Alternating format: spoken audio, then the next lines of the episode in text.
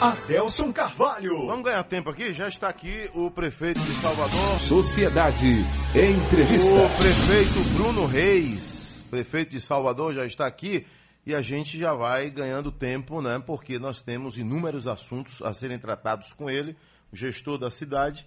Né? Bruno, bom dia. Bom dia, Adelson. Bom dia a todos os ouvintes da Rádio Sociedade. Bom dia a todos e a todas que nos acompanham nessa manhã. Às sete horas mais dois minutos a gente percebe você é, visivelmente cansado. Não é abatido, é cansado, que é natural, não é? é? você, não sei, eu já cheguei a trabalhar 18, 20 horas por dia. Eu não sei como é que está a sua rotina aí nesse enfrentamento ao coronavírus. Na entrevista passada, você falou que estava uma, uma, correria muito grande, né? Estava um corre-corre muito intenso. Não mudou nada, então, de lá para cá, né? Não, não. Pelo contrário, só aumentou eu sempre trabalhei muito, Adelso. O trabalho é uma das principais marcas aí da minha, na minha trajetória na vida pública. Sempre fui aquele primeiro a chegar no trabalho e o último a sair. Trabalhar de domingo a domingo.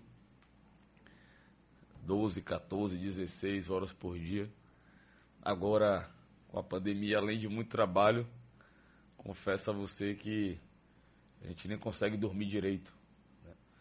Porque já nas primeiras horas da manhã, logo que o dia está clareando, a gente já começa a receber os relatórios de como estão as UPAs, de como né, se comportou na madrugada os atendimentos. Isso acaba preocupando a gente diante da quantidade de pessoas, né? Os números já começaram a desacelerar o crescimento do contágio. Isso é fato, então isso mostra que nós estamos no caminho certo com o isolamento social, porém nós estamos sobrevivendo até então. Digo sobrevivendo porque nós não tivemos ainda colapso em Salvador e estamos trabalhando muito para que isso não ocorra. Mas, mas você teme que venha ocorrer? Temo. Ainda temo. há essa preocupação? Há o risco. É, nessa madrugada, nessas últimas 24 horas, nós regulamos 104 pacientes. Um recorde.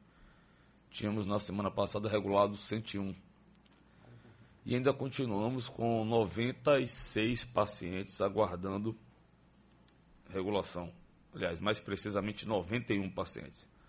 Só que desses 91, 61 são para leitos de UTI, 55 adultos e 6 crianças. É um número muito alto. Ontem eram os mesmos 61. Nós regulamos na madrugada 35 mais 9, 44. E ainda continuamos com um número alto. Então. Esse paciente que acaba não sendo regulado, ele está onde? Na UPA. Na UPA. Na Pode UPA estar no gripário também. É isso? Ou no gripário. Está lá com suporte ventilatório. O gripário não tem. Não o tem respirador, respirador definitivo. Não ele tem um respirador de transporte, né, que permite a pessoa ficar entubada, mas não por mais de 24 horas.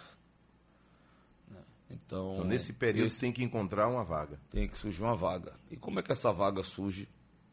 Ou com alguém que tem alta, ou saiu do leito de UTI e voltou para a enfermaria, ou seja, tem uma evolução no quadro, ou infelizmente veio a óbito. Como ontem nós mostramos Cidade Como ontem Alerta. no Cidade Alerta. Foi. É, Uma senhora aguardava a vaga e a vaga surgiu porque, infelizmente, um cidadão morreu. cidadão morreu.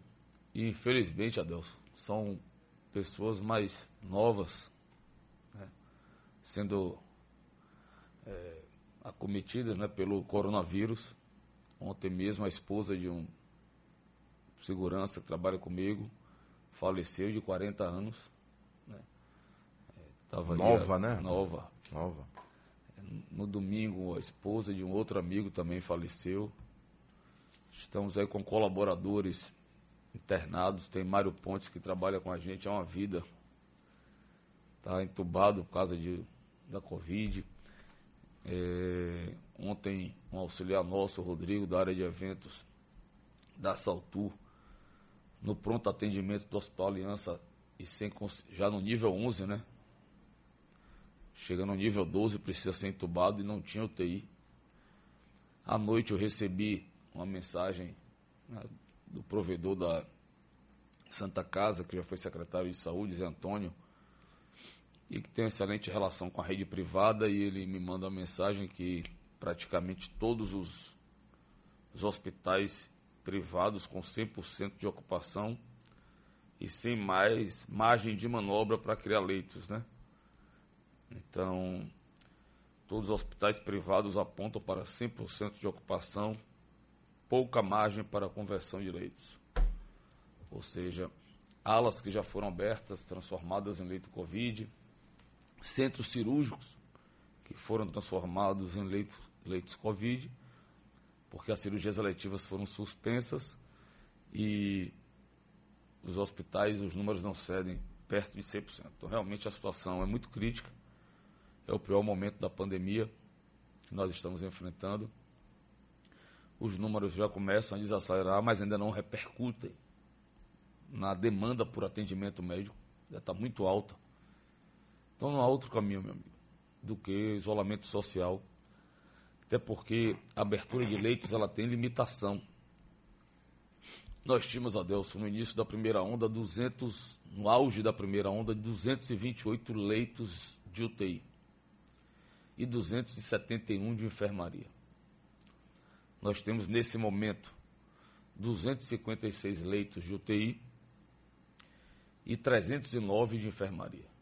Vamos abrir aí, selecionamos ontem, né? A instituição Martagão Gesteira então, graças a Deus, uma instituição séria, uma instituição com, que presta serviço de saúde de qualidade. Olha que nós já tínhamos botado no Hospital Salvador a Santa Casa de Misericórdia, né, do Hospital Santa Isabel, agora o Martagão. Então, além da gente estar tá ampliando o número de vagas, estão vindo é, bons prestadores de serviço, prestadores de serviço conceituados e com serviços de qualidade então, o Martagão vai fazer a gestão do hospital de campanha de Itapuã. Nossa expectativa é já abrir alguns leitos na sexta-feira. E aí lá terão mais 10 leitos de UTI e 40 de enfermaria. Nós vamos para 266 mais 349. Então a prefeitura, semana passada, e o governo abriram leitos de UTI. Essa semana segue abrindo leitos de UTI. E é isso que tem evitado o colapso. Não é a redução do, da demanda. Que a demanda continua grande e a gente vem suprindo essa demanda, possibilitando mais oferta. Mas nós temos limite. Estamos bem próximos do limite nosso de criar mais ofertas, porque você já tem o problema dos respiradores. Então já, já temos dificuldade de conseguir respiradores. Semana passada nós tivemos que fazer uma intervenção judicial né, no esbote e retirar seis respiradores. Consegui que a iniciativa privada comprasse oito respiradores. Estamos aguardando a chegada dos respiradores do governo federal, mais 15 para esse hospital de campanha, que faltam chegar. É... Então você já tem dificuldade de respiradores, dificuldade de bomba de fusão, de monitores e da equipe, né? Os médicos. A equipe está exausta, né? Exausta, né? Um As ano, equipes que estão aí já estão exaustas. Um ano trabalhando de domingo a domingo, os verdadeiros guerreiros, temos que render nossas homenagens aos profissionais da saúde, né, como um todo, que não só arriscaram suas vidas esse período todo, um ano aí, enfrentando a Covid, é, colocando sua vida em risco para salvar vidas, né? Então, nossas homenagens a esses trabalhadores. Já imunizamos aí uma boa parte deles, quase 90% dos trabalhadores da saúde para dar uma tranquilidade maior para quem está trabalhando nessa guerra, na linha de frente desta guerra. Mas você tem dificuldade de médicos intensivistas, né? não tem mais disponível. Todos os hospitais privados com esse a 100%, com alas novas que abriram, com centros cirúrgicos que transformaram em UTI, isso demandou mais profissional. A gente ampliou. Você chegou a ver um vídeo do Sindmed contestando Diz que não falta profissional, que falta respeito, mas naquele momento se referindo ao governo do Estado. Não vi não, Adelson, mas é, os hospitais privados ampliaram muito o número de leitos de UTI para a Covid. A rede pública também. É, vai ter uma hora que vai faltar profissional, não é culpa do médico ou da classe médica, não é pela falta mesmo de profissional diante de uma ampliação que houve da rede. Então, eu sou uma pessoa que, ao invés de estar procurando confronto, briga, eu estou procurando resolver os problemas. Então, se é, o Sindmed puder ajudar, tiver nomes que queiram colaborar para trabalhar, a gente está precisando. Inclusive, estamos montando a equipe a partir de hoje para abrir o hospital de campanha Itapuã. Se tiverem nomes né, que sejam de conhecimento, que queiram, que possam né, trabalhar, porque a pessoa já está com a carga horária, trabalhando de domingo a domingo, né, nesse regime de plantão.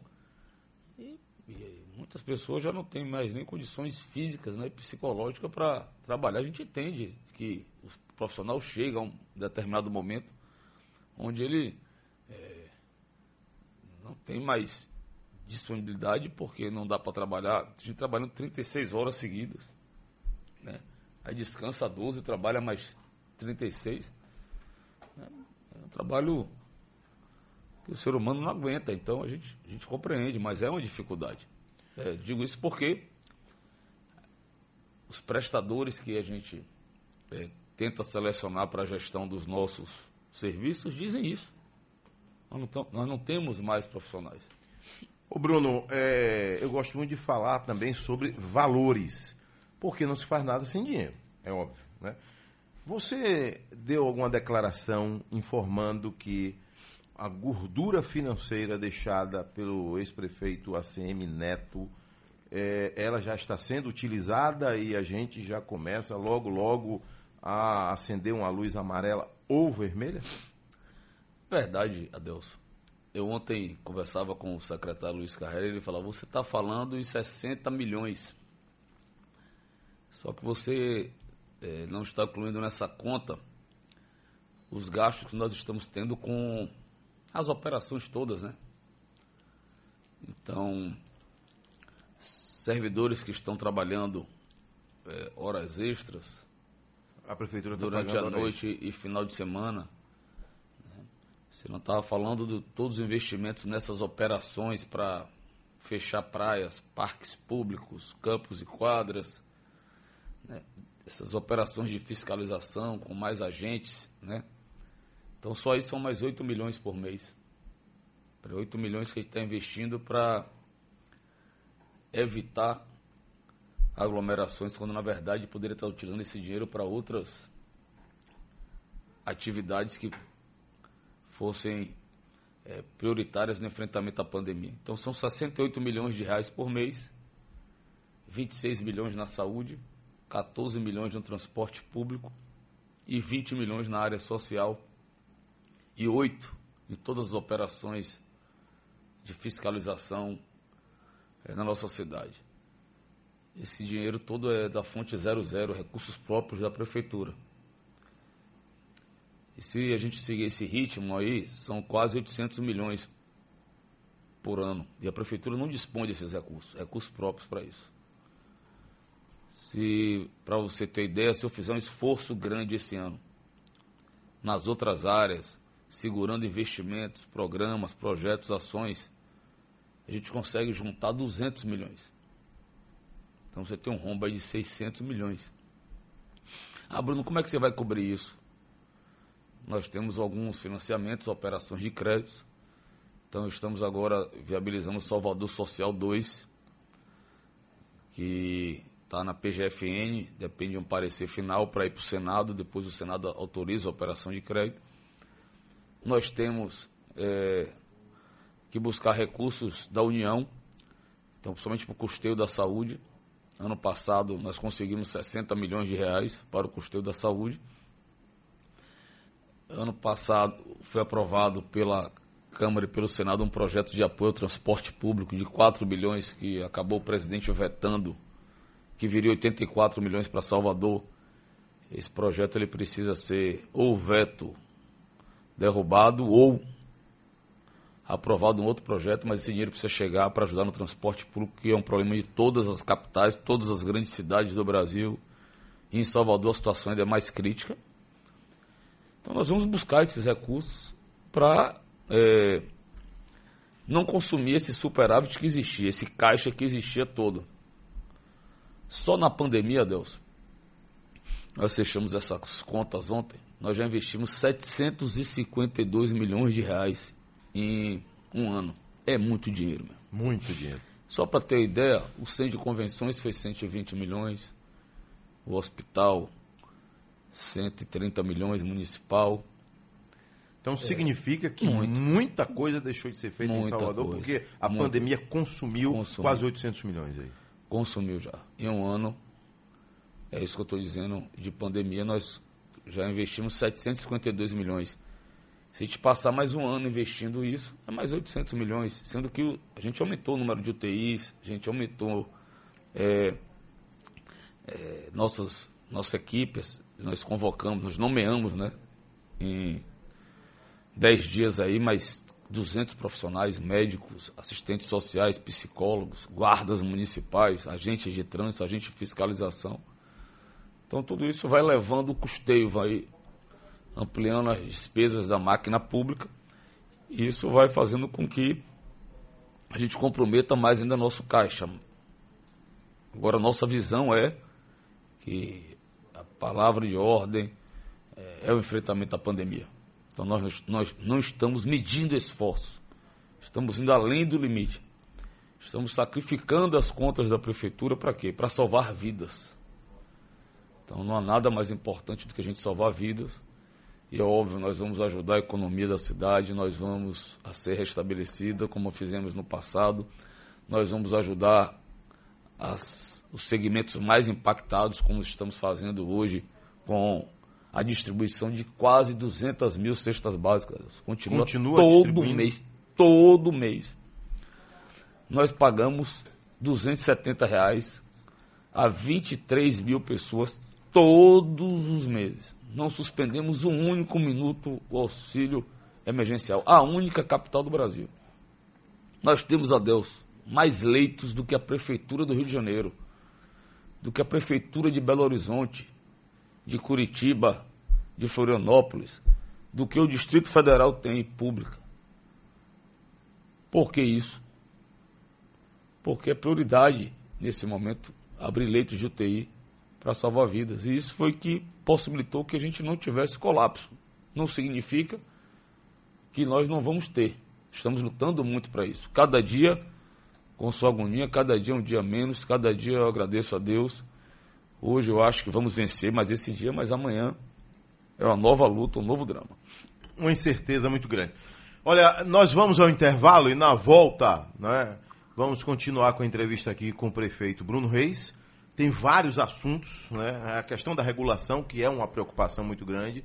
Serviço essencial, eu tenho falado sobre isso e o prefeito está aqui, entendeu? Entendo o esforço dele, a luta dele, mas eu já emiti opinião quanto a isso, que para mim todo serviço é essencial, entendeu? O cidadão que precisa levar o pão para casa, que está com a geladeira vazia, o serviço dele é, não é essencial, e o que ele vai dizer em casa? Mas já já o prefeito vai falar melhor. E tem uma polêmica aí quanto à compra de vacinas pelos estados e aí extensivo também esse momento aos municípios. O ex-deputado federal Aldo Rebelo, ex-ministro, é, fez um comentário essa semana no site é, Brasil 247 e disse o seguinte, viu, Bruno? Na volta você responde. Eu vi agora os governadores tentando, via o Supremo, uma decisão para comprar vacinas por conta própria, e eu já anuncio que isso vai ser um fracasso. Porque governo estadual não tem estrutura de comércio exterior, não tem burocracia, são contratos muito difíceis, exige uma burocracia preparada. Quem tem condições de fazer isso é o governo federal, porque tem o Itamaraty, tem os negociadores, tem os redatores de contrato. Como é que o governo do Acre, de Alagoas, do Piauí, vai encontrar uma burocracia, técnicos, advogados, diplomatas, capazes de negociar contratos complexos com outros governos, com multinacionais, não. E isso não, não, não absolve o governo federal das suas responsabilidades. Pronto, já já a gente volta com o prefeito. Eu acredito que ele vai contestar essa informação aqui de Aldo Rebelo. De volta com o prefeito Bruno Reis, né? Como esse assunto aqui ficou bem fresquinho, né? Na, na saída do intervalo. É, o, o senhor conhece, ex-presidente da Câmara dos Deputados, ex-ministro Aldo Rebelo. Eu vou até o ponto que ele fala um fracasso aí apenas para a gente relembrar. Eu vi agora os governadores tentando, via o Supremo, uma decisão para comprar vacinas por conta própria, e eu já anuncio que isso vai ser um fracasso. Ele disse que vai ser um fracasso, porque os estados não têm a competência, não conhece de contratos internacionais. Eu discordo, Adelso. A dificuldade é o produto, é a vacina. A vacina virou hoje é, o bem de consumo mais desejado do mundo, mais necessário. Por exemplo, no caso de Salvador, que tem uma estrutura até menor que o governo do estado, eu promovi uma reunião com o Banco do Brasil, a operação de comércio exterior para esse caso da aquisição das vacinas é com a carta de crédito. A gente emite uma carta de crédito, hum. onde o dinheiro só é pago após a chegada da vacina e a conferência. Isso dá uma segurança para a relação internacional. Nós contactamos com o Instituto Célero para é, fornecer as vacinas. A operação não foi concluída porque o Itamaraty não deu ok, dependia é, de uma autorização do Ministério da Saúde por se tratar de uma compra pelo município.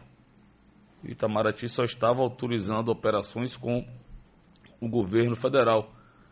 Então, a embaixada em Nova Delhi, na Índia, não autorizava a operação. Se tivesse dado ok, a gente tinha concluído. Eram 300 mil doses. Elas chegavam aqui da AstraZeneca Oxford. Depois de conferidas, o crédito era feito. Então, essa carta de crédito dá uma segurança para quem está vendendo. vendendo. e para quem está comprando. comprando. Tanto que o Banco do Brasil deixa claro, ó, chegou as vacinas. Mesmo que a prefeitura dê uma contra-ordem para não pagar, a gente paga. Certo? Então, essas relações exteriores, né, compras, então ele tá, comércio exterior. Ele está equivocado. Já são algo comum, transações que ocorrem diariamente milhares é, de exportação e de importação de produtos. A dificuldade não é essa. A dificuldade é, é o produto. ter a vacina. Produto. Né? E o que é que o governo federal diz? Nós temos aqui 20 bilhões de reais para comprar de vacina. Não estamos conseguindo comprar. Se vocês tiverem fornecedores, pessoas que procuraram as prefeituras, os governos diretamente, passe para a gente que a gente adquire.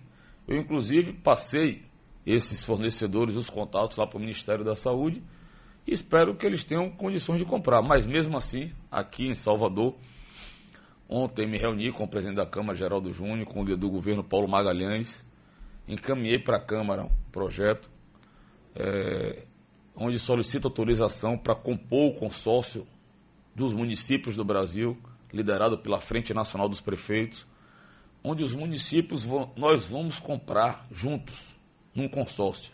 Aí a gente ganha o que? Força. Seriam as capitais ou as grandes cidades do Brasil? As, ou toda a cidade cidades, que quiser? Todas as cidades. Aqui em Salvador, pelo menos umas 40, 50 cidades. Do estado da Bahia. Assinaram o protocolo de intenção aqui no estado da Bahia para é, participar do consórcio. É, e no Brasil todo Aí nós vamos comprar em conjunto. Eu vou dizer lá, eu quero comprar 300 mil. Feira de Santana vai dizer, eu quero comprar 100 mil. Camaçari, eu quero comprar 100 mil. Quanto custa cada dose da vacina? Essa de Oxford, AstraZeneca, cada dose eram 8 dólares. 8 dólares? Duas doses por, por dose. pessoa, 16 dólares. Dá o que? Isso 90 reais. É o que eu tenho dito. É, é, muito melhor comprar a vacina, porque primeiro salva as vidas, evita mortes. E depois é mais barato. Eu falava para você aqui da cesta básica. Uma cesta básica, o preço varia entre 82 e 86 reais por mês. A gente distribui quase 200 mil. A gente tinha condições, só se pegasse dinheiro da cesta básica, de comprar 200 mil doses. Cada frasquinho daqueles. Aí você pega doses? 270 reais do auxílio emergencial. É. R$ 2.400 é o leito de UTI a diária e de enfermaria 800. Isso aí quando a prefeitura contrata. É, esse hospital de campanha que a gente vai abrir, 10 leitos de UTI, são R$ 2.400 por dia por leito. E dos Isso é o enfermaria... custo operacional, é isso? É 800 De cada reais. leito. É, é o que a gente paga. Desse dinheiro, o governo federal vinha ajudando com dois terços e a gente colocava um terço. Hum. Enquanto a gente não tem essa definição, estamos colocando todo os 2,400. Então, é, é, é muito dinheiro mais tá barato. Dos cofres do município É, agora. Está naqueles 26 milhões que eu te falei que a gente investe na saúde. Então é muito mais barato comprar vacina. E aí, o governo federal eh, perdeu o time em relação à Pfizer, por exemplo, quando não comprou 70 a 70 milhões de doses lá no ano passado, que já poderia ter recebido uma parte em dezembro, janeiro, fevereiro e agora em março. Então, os municípios, os estados, diante dessa dificuldade do governo de adquirir as vacinas, estão querendo comprar diretamente. É muito melhor eu pegar esses 60 milhões que eu estou investindo por mês e comprar de vacina. E salvar vidas, sair O mais é que rápido não tem a processo. vacina também, né? Mas aí a gente vai tentar comprar. E aí quando você vai com um consórcio de prefeituras, a gente pode ter a mesma condição ou até uma condição melhor que muitos países do mundo para adquirir. Bruno, eu tenho falado aqui, né, é, não é fácil nesse momento é, baixar alguns decretos. Eu sei disso. Não é fácil ser prefeito nessa hora. Entendeu? Agora, eu tenho dado a seguinte opinião. Para mim, todo serviço é essencial. Como um cidadão vai dizer ao filho que o trabalho dele não é essencial e por isso a geladeira está vazia e por isso o filho dele está com fome. E você é pai de família, sensível, eu sei disso, entendeu? Como tem sido para você e como encontrar uma saída, porque é, é fácil o cidadão dizer, olha, trava tudo, por mim tem que fechar tudo, mas se ele tem um emprego, a prefeitura não atrasa salário, graças a Deus, o governo do estado não atrasa salário, aqui a Rádio Sociedade não atrasa, a nossa TV não atrasa, inúmeras empresas estão conseguindo segurar na unha e não estão atrasando salário. Mas sem hipocrisia nenhuma, eu sei o que é isso, né, conviver com pessoas da extrema pobreza, eu vim de Pirajá e sei o que é isso, entendeu? Como está o cidadão agora precisando botar comida na mesa? Tem gente que sai de manhã, trabalha e diz: quando eu voltar, eu trago comida. E sei que isso está tocando em você. Com certeza, Deus. É, a gente sabe, temos a- nós temos a consciência que vivemos numa cidade ainda muito pobre. 53% da mão de obra está no comércio, no trabalho informal. Então, aquela história, a pessoa vende o almoço para comprar janta, tem que trabalhar, E vai girando. sobreviver, vai girando. né? Então, nós temos a compreensão disso. Tanto que em nenhum momento nós adotamos aqui lockdown. Sempre foi essa estratégia de isolamento parcial. Agora, meu amigo, não há um outro caminho. Tanto que 21, 22 estados, nesse momento, estão sobre essas medidas. Diversos países passaram aí um mês até dois meses de lockdown. E Veja que muitos tá deles não mostraram grandes resultados. A Veja o que tá Argentina, acon- por Veja exemplo, o que está mostrou. acontecendo em Lisboa. Mostrou. Lisboa, por exemplo, flexibilizou nos finais de ano, no final de ano as festas. E aí em janeiro precisou de ajuda internacional. E agora, por conta do lockdown, já é o país que tem menor incidência na Europa, na União Europeia. Não há outro caminho. Ninguém aqui está reinventando a roda ou está fazendo nada diferente do que foi feito no mundo. Na China, onde surgiu o coronavírus, há países de ponta com serviços de saúde estruturado adotaram essa estratégia. Ou vai segurar a taxa de contágio do vírus, ou as pessoas vão morrer na porta das UPAs que elas estarão fechadas, ou dentro das UPAs sem serem reguladas por não terem leitos em hospitais de campanha disponíveis com respirador. Ponto. Então o que é que nós temos que fazer? Isolamento social.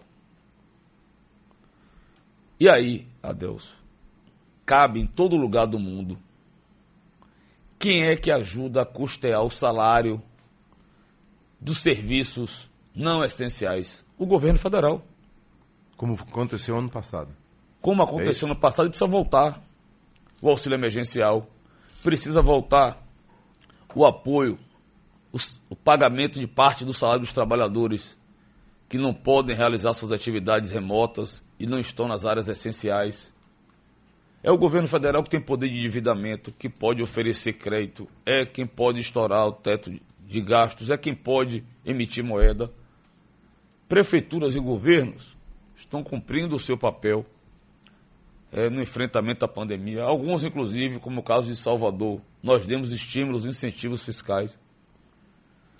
Reduzimos multas e juros, redução do valor principal dos tributos, é, demos é, descontos no IPTU de 40% da rede hoteleira, do ISS do setor de tecnologia, reduzimos de 3% para 2%, mas quem pode efetivamente é o governo federal. E precisa fazer.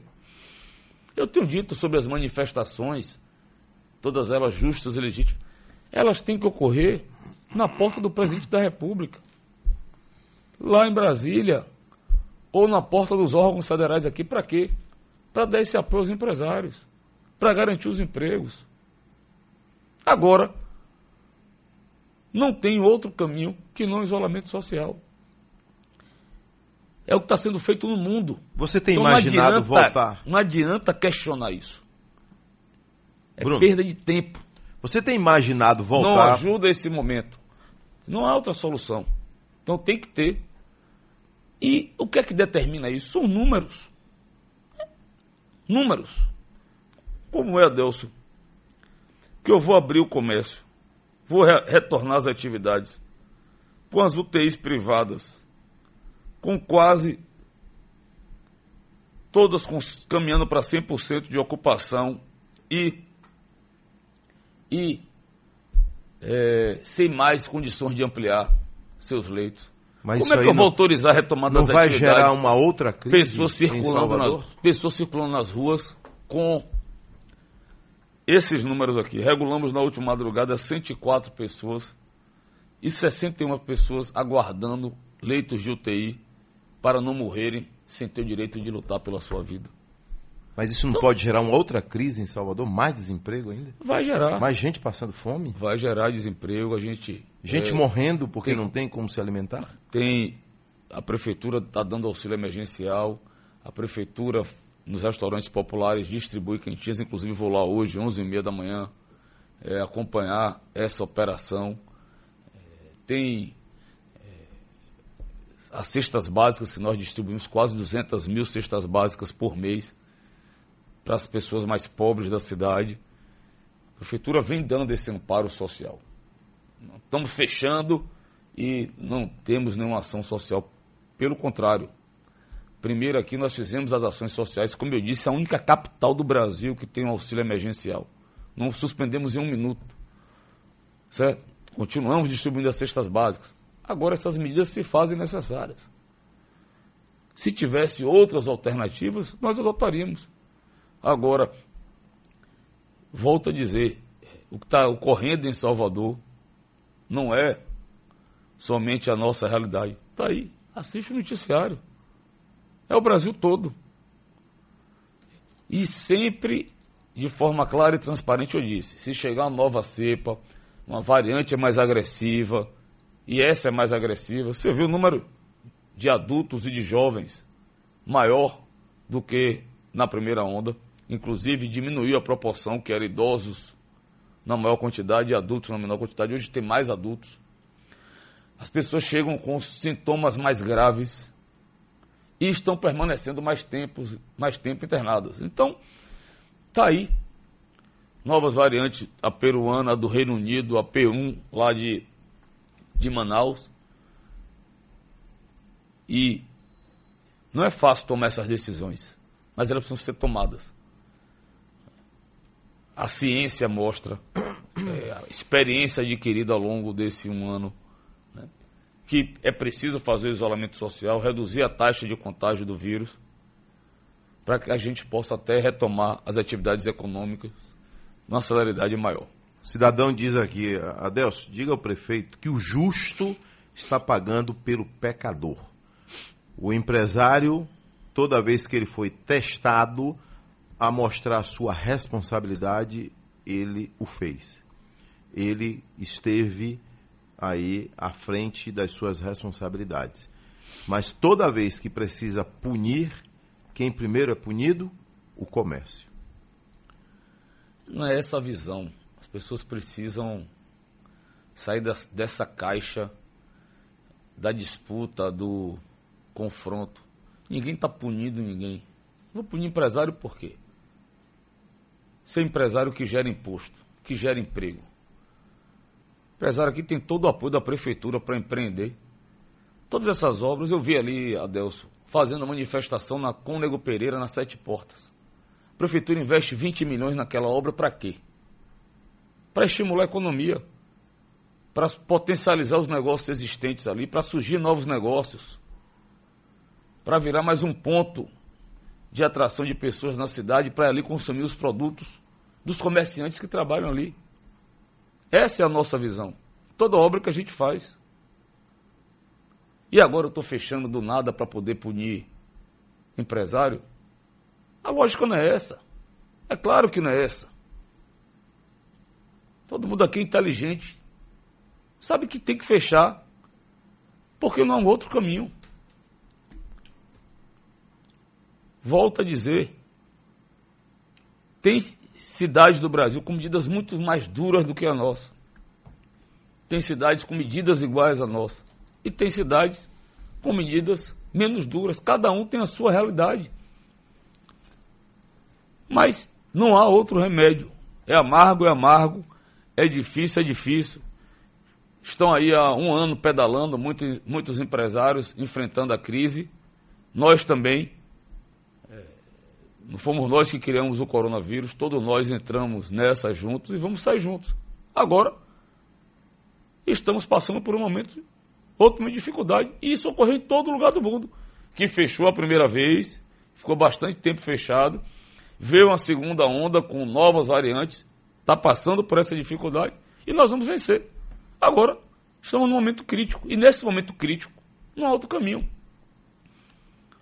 Você já imaginou, é, como a gente já vê agora, pessoas que têm plano de saúde Bradesco, que essa realidade que você colocou no seu programa ontem, no Cidade Alerta, é, também está ocorrendo na rede privada.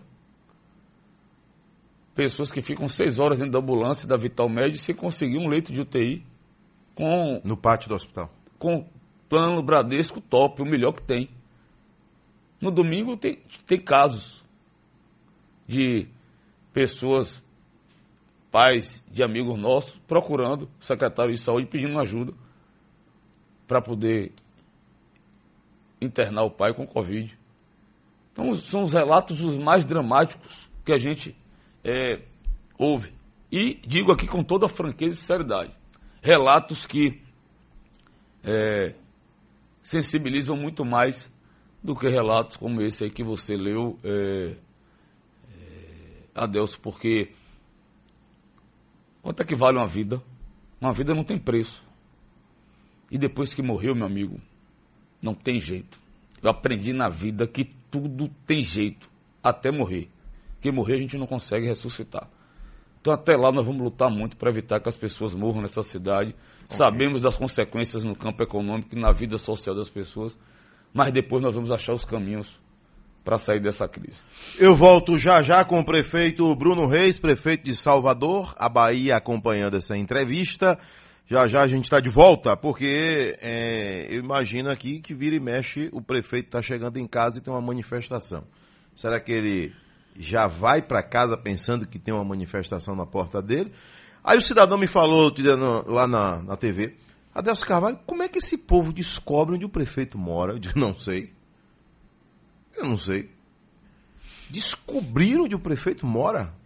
Valeu, Bruno. Me veio a seguinte pergunta quando você fala aí de quase 800 milhões investidos só no enfrentamento ao coronavírus.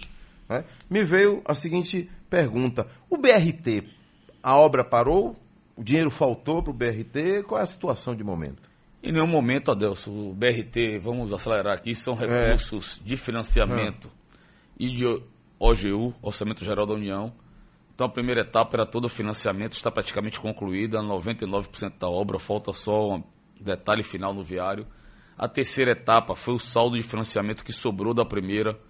Ela está seguindo ali pela Avenida Antônio Carlos Magalhães, passando pelo Parque da Cidade até a Pituba, em plena execução. E o trecho 2 onde tem 162 milhões de reais do Orçamento Geral da União. Essa ainda falta o Ministério do Desenvolvimento Regional da AIO, que é autorização para início de obra. Estive em Brasília dez dias atrás. Essa AIO ainda não saiu por falta de recursos. Tem uma pequena parte somente empenhada. Nós fizemos uma articulação com a bancada da Bahia dos, dos parlamentares. Eles colocaram algo em torno de 10 milhões. Estamos através da emenda do relator, incluindo mais recursos também no orçamento, para permitir que seja dada autorização para o início dessa obra. Ela tem um valor total de 249 milhões e os principais marcos de entrega são dois viadutos ali no cruzamento da Vasco da Gama com a Garibaldi, ali na antiga Coca-Cola, para tirar aquelas sinaleiras. É, e aí a gente tem. E por sinal está surgindo um hospital ali. Um né? hospital ali, então, é, Mater Dei está em plena execução dependemos somente da OIO para iniciar essas obras. Então, essa semana, hoje, ontem, falei com o Davi Alcolumbre, ele está lá com o relator fazendo a inserção dessa emenda para que a gente possa aí, ter autorização para iniciar logo essa obra, que já foi licitada, contratada, os projetos executivos já foram desenvolvidos. Precisamos iniciar com máxima brevidade, porque é uma obra importante para a cidade e também vai ajudar nesse momento aí da economia, né? gerando milhares de empregos. Quando você vai para casa, você já procura saber se tem alguma manifestação lá na sua porta, como manifestações que já aconteceram, e você mandou um recado que pode fazer manifestação à vontade? Eu saio cedo, e, então hoje eu cheguei aqui, era antes de 7 horas na rádio, e só volto para casa tarde. Então, então, quem tiver de fazer manifestação. Vai ou vai fazer bem cedo, bem cedo ou vai fazer bem tarde, senão não vai encontrar o prefeito. É, eu lamento pelos vizinhos, porque nem a família é, mais se abala não, com não isso. Não se incomodando mais Não se incomoda mais com isso. Então, eu já fiz manifestações, era líder estudantil, mas sempre fiz manifestações é, nas ruas ou em frente às repartições, não na casa de ninguém, em respeito à família para você é um desrespeito ir para o prédio onde você mora fazer manifestação? O, Adeus. Ou, nesse caso, mani... poderia ir para a prefeitura, como você sugeriu, para a presidência da República? Poderia ir para a prefeitura. Era até o local mais apropriado. É, porém, porém, é, essas manifestações não me dizem nada. Não vai mudar em nada a minha opinião. As minhas decisões se manifestação influenciasse ou pautasse as minhas decisões, eu não seria digno de estar sentado na cadeira de prefeito. Tá aí. Pode ter certeza disso. Então, minhas decisões são com base nos números que eu acompanho diariamente. Às 6 horas da manhã e às 6 horas da tarde eu recebo um relatório. Claro. Escuta todos. Inclusive dialogo com todo o setor produtivo da cidade é, justificando as decisões, achando caminhos, alternativas. Inclusive já estamos aí com o plano de retomada definido, com escalonamento do transporte público. Fizemos um estudo minucioso de cada segmento da economia, o quanto impacta no transporte público, em qual horário, a partir dos dados do Salvador Card, que a gente tem ali por segmento, desenvolvemos uma tecnologia de BI que Porque permitiu essa, é essa leitura. Queixa, né? O povo aglomerado. Esse é o maior problema é, de Salvador, o transporte público. Durante a campanha tive aqui, lhe falei sobre isso, todas as sabatinas, todas as entrevistas. Não é um problema só de Salvador. Veja como está o metrô de São Paulo, veja como é que está o ônibus em Goiânia, veja como é que está o ônibus é, no Rio de Janeiro, em todos os lugares, Fortaleza. Já vinham sofrendo com o transporte público e agora a situação está muito mais grave, muito mais grave, por conta da pandemia. Então, efetivamente, é, eu tomo minhas decisões ouvindo a todos, conversando com todos, mas não hesito em tomar decisões, tenho coragem para tomar decisões, e elas sendo necessárias, irei tomar, sempre dosando, equilibrando, mas não tenho dúvidas que nesse momento, como sempre foi até então, a prioridade foi a vida. Nós chegamos até aqui depois de 12 meses, podendo dizer que nenhuma pessoa morreu em Salvador por falta de atendimento médico. Fizemos esse esforço juntos e agora que a vacina está aí, mesmo que a conta-gota chegando, nós já estamos bem próximo da solução definitiva. Vamos fazer esse esforço final. Bruno, para a gente finalizar, é bom que haja um esclarecimento aqui. Desculpa aqui. É bom que haja um esclarecimento. A gente tem um minuto aí para o seu esclarecimento. João Roma, deputado federal, tornou-se ministro do governo presidente Bolsonaro. Deixou um arranhão com você? É, você se sente à vontade para cobrar dele na condição de um representante da Bahia junto ao governo federal, agora teoricamente com mais força? Ou você não vai procurar ele, cada um no seu canto? procuro, como prefeito, tem que ser todas as autoridades do Estado e do Brasil.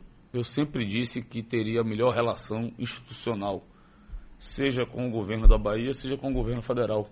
É um direito do cidadão solteropolitano. Então, tem um conjunto de projetos, de programas e de ações e vou procurar, vou demandar o governo federal e vou demandar o governo do Estado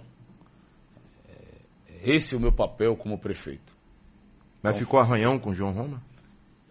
João tomou a decisão dele né, de ocupar essa posição, uma posição que nada tem a ver com o nosso partido, uma posição do republicanos. Né. Então, resolveu seguir esse caminho. Cada um né, sabe o que é melhor para si. Então ele optou em seguir esse caminho. E o futuro dirá. Na vida, quando a gente toma decisões, se essas decisões são acertadas ou não.